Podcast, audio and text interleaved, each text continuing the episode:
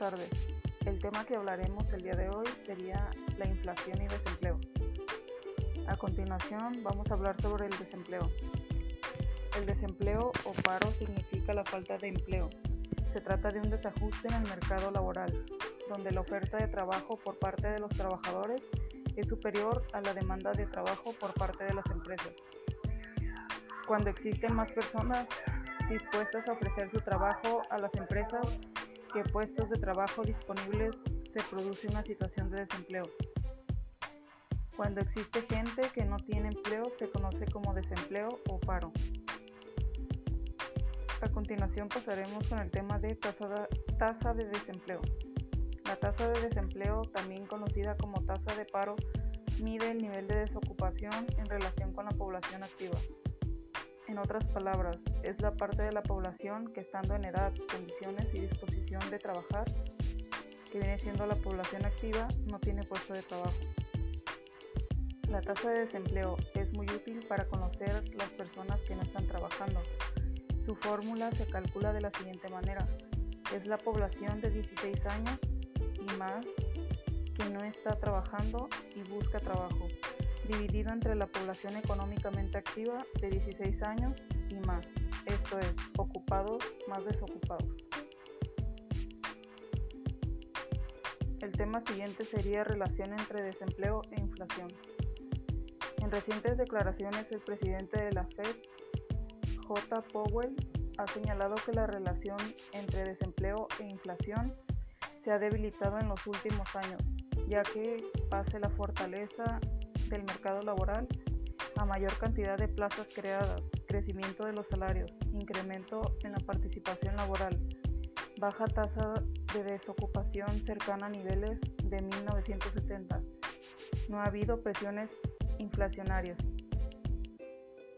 Quizá la relación entre inflación y desempleo es poco intuitiva, pero en realidad ha sido profundamente estudiada y desarrollada a lo largo de la historia del, del análisis análisis económico.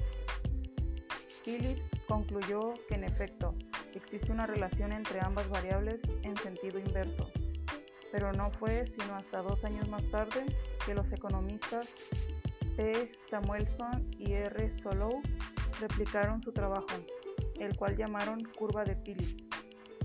Para otros casos, haciendo explícita esa relación entre desempleo e inflación, a mayor empleo, menor inflación a menor desempleo, mayor inflación. A continuación hablaremos de la curva de Phillips. La curva de Phillips es una representación gráfica que muestra la relación entre desempleo e inflación. Establece que un aumento del desempleo reduce la inflación y viceversa. La disminución del desempleo se asocia con una mayor inflación. Es decir, la curva de Phillips pone de manifiesto que no se puede conseguir al mismo tiempo baja inflación y alta tasa de empleo. Y por último, tocaremos el tema de ley de Okun. La ley de Okun es la relación empírica. ¿Qué quiere decir empírica? Esto quiere decir que está basado en la experiencia.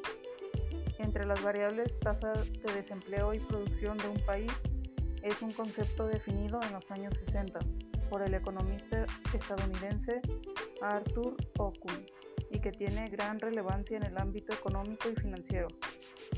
Según establece la definición de la ley de Okun, la relación lineal planteada entre PIB real y tasa de desempleo y sus variaciones porcentuales es necesariamente negativa.